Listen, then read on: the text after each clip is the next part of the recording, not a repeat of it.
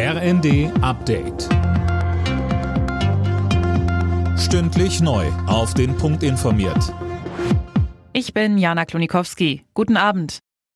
Die Lufthansa hat die erneute Streikankündigung von Verdi als unverhältnismäßig kritisiert. Die Gewerkschaft ruft die Lufthansa Bodenbeschäftigten an mehreren Flughäfen ab Dienstag früh für gut einen Tag zum Warnstreik auf unter anderem an Deutschlands wichtigstem Flughafen Frankfurt.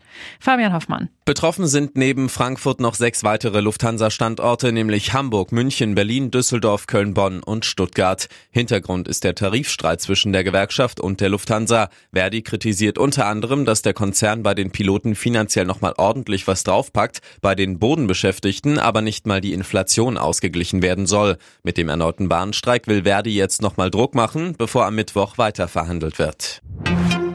Mit weiteren Gesprächen, vor allem über die Lage im Gazastreifen, ist die Münchner Sicherheitskonferenz zu Ende gegangen. Weiteres Hauptthema war der Ukraine-Krieg. Konferenzchef Heusgen betonte abschließend noch einmal die Entschlossenheit des Westens, sich gegen Angriffe Russlands zu verteidigen. Das Wachstumschancengesetz muss so schnell wie möglich kommen. Das fordern mehrere Wirtschaftsverbände in einem Brandbrief. Mit dem Gesetz sollen die Unternehmen entlastet werden. Einige Länderchefs stellen sich im Bundesrat aber noch quer. Die Union will aber zustimmen, wenn der Bund die Kürzungen bei den Agrardieselsubventionen doch noch ganz zurücknimmt. CDU-Chef Merz sagte im ersten. Der Bund soll 1,5 Milliarden Euro Entlastung für die Wirtschaft beitragen. Das ist äh, wenig, aber immerhin gut. Nur wenn er sich dann mit 450 Millionen bei der Landwirtschaft refinanziert, dann sagen wir, nein, das geht so nicht. Nehmt das zurück. Und wenn das zurückgenommen wird, dann wird es im Übrigen auch bei den Landwirten wieder friedlicher.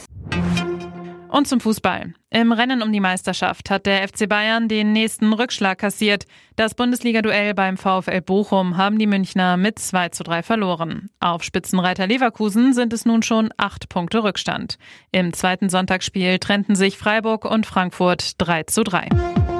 Alle Nachrichten auf rnd.de